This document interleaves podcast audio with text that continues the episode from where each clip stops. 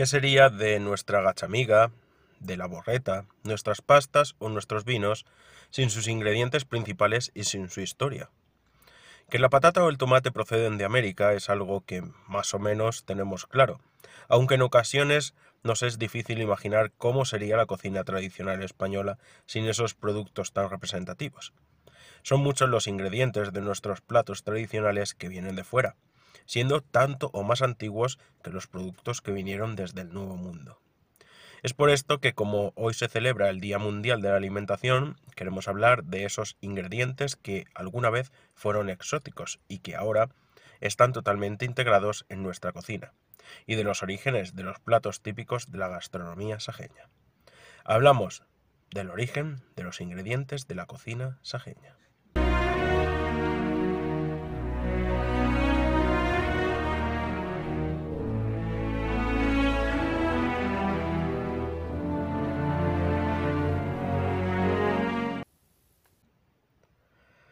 El trigo y la cebada, además de la avena y el mijo, eran los cereales más cultivados ya desde la prehistoria. Las bebidas fermentadas son también abundantes entonces, pero en las recetas de nuestra historia, algo tan característico como el aceite de oliva no fue cultivado como tal hasta la llegada del Imperio Romano. Te dejamos el enlace para que puedas ver la oliva changlot real, un tesoro de oro líquido. Sí que es verdad que en ocasiones no hay que depender de tradiciones foráneas a la península ibérica, sino que nos han venido desde nuestras propias culturas, por ejemplo los adobos o los salazones, que se documentan en la cultura celtíbera en el siglo VII a.C., o que en la Edad de Bronce ya se consumían en el Valle del Vinalopó quesos de leche de oveja y posiblemente hasta salazones. Durante el Imperio Romano, varios libros de cocina ensalzaban las virtudes de las legumbres cultivadas en la península ibérica, además de las acelgas, coles o lechugas, que eran hervidas y condimentadas con mostaza para corregir su acidez. Te dejamos el enlace para que puedas ver más sobre la cocina tradicional de Sax. La formación de Al-Ándalus trajo consigo una diferenciación cultural y gastronómica entre los reinos cristianos y los musulmanes.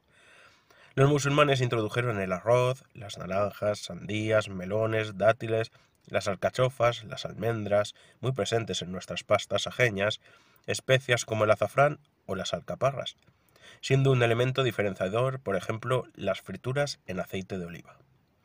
Puedes hacer clic en el enlace que hemos dejado para descubrir los últimos almendrolares de Sachs.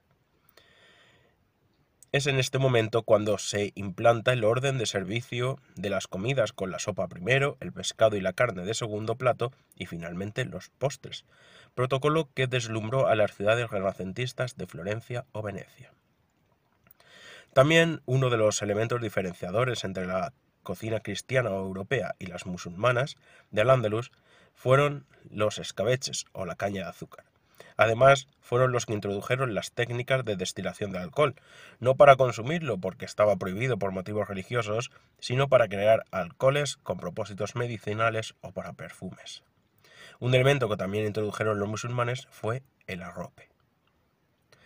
De parte de la gastronomía de Sefarad, de los judíos y de su cultura, procede, por ejemplo, la costumbre de secar las hortalizas al aire, los dulces de membrillo, las mermeladas o el cultivo de, por ejemplo, las berenjenas o la elaboración de las migas. Puede que nuestra gachamiga tenga un origen judío. Os dejamos un enlace para descubrir los distintos tipos de gachamigas.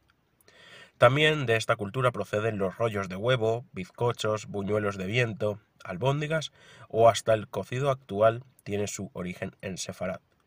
Desde momentos, por ejemplo, este, desde este momento, por ejemplo, proceden los gazpachos manchegos, que se preparan con las tortas de panácimo o las distintas ollas preparadas en cazuelas de barro, como la que se puede ver en la imagen que hemos adjuntado. De la zona de los reinos cristianos mm, de la península ibérica procederían la costumbre, por ejemplo, de la elaboración de los mazapanes.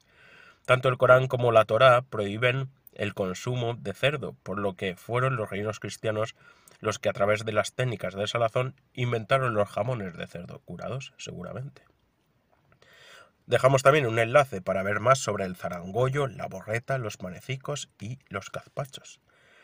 La festividad mm, religiosa, como los domingos, la Semana Santa o la Cuaresma, introdujeron la costumbre de los platos sin carne, pero sí con pescado.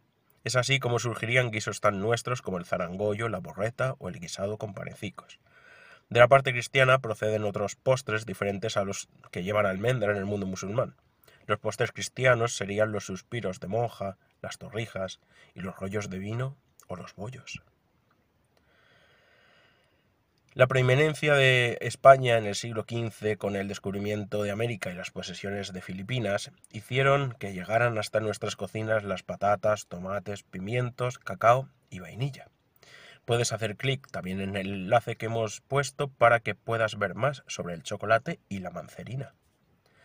Los ingredientes ya estaban introducidos en la cocina y habría que esperar a la llegada de las nuevas técnicas culinarias para la introducción de ingredientes asiáticos o de otras culturas.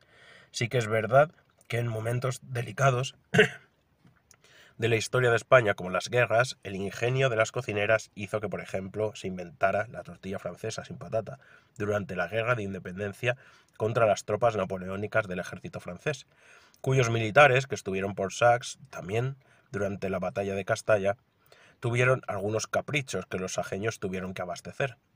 Os dejamos un enlace para que puedas ver los caprichos del ejército de Napoleón en Sax. Toda esa historia de ingredientes y platos históricos se ven reflejados en la cocina tradicional sajeña y en los distintos platos que ya han pasado a formar parte de nuestra típica gastronomía.